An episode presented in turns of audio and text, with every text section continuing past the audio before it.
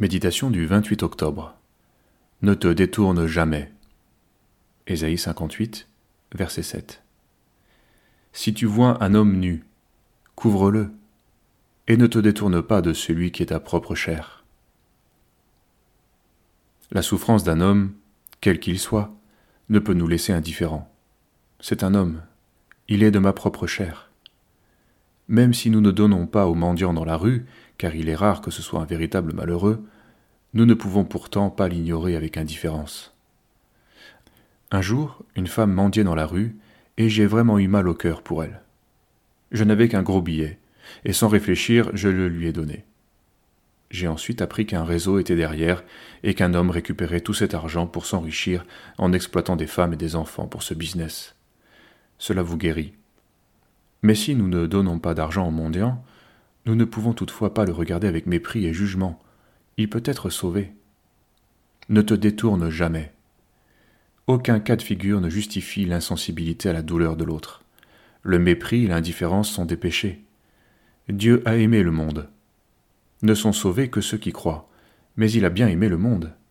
Les hommes sont ses créatures et leurs cris montent jusqu'à lui.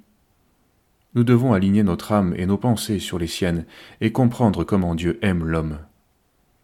Quelle que soit son origine, sa condition, sa misère ou son péché, nous ne pouvons donner raison au mépris. Nous ne pouvons passer outre. Délivre ceux qu'on traîne à la mort, ceux qu'on va tuer. Agis pour qu'on les épargne. Si tu dis Ah, nous ne savions pas, celui qui pèse les cœurs, ne le comprend-il pas? Celui qui veille sur ta vie, ne le sait-il pas? Proverbe 24, versets 11 et 12. Nous ne pouvons donc feindre d'ignorer la souffrance dont nous avons été témoins. Il n'est pas rare de voir des infirmes dans les familles où on a méprisé l'infirme. Plusieurs ont dit Moi qui ai tant méprisé la faiblesse, voilà que je me retrouve avec un enfant infirme. Le mépris a des conséquences terribles dans la vie des hommes. Même si un frère s'est éloigné du Seigneur, s'il doit quitter notre maison car il a enfreint les règles de l'hospitalité, il a droit malgré tout à notre compassion.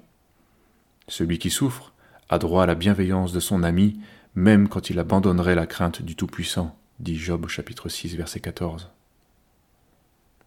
Veillons à ne pas fermer nos cœurs devant toute souffrance, et qu'en toute circonstance, la compassion imprègne nos pensées et nos décisions.